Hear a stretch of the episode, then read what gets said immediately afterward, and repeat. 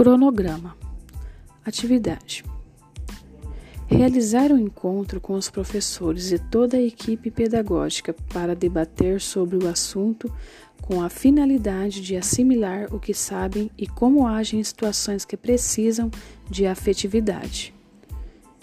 2. Elaborar uma cartilha com orientações sobre as contribuições da afetividade nos primeiros anos de vida da criança, com informações que têm o objetivo de capacitar a prática dos professores e toda a equipe pedagógica.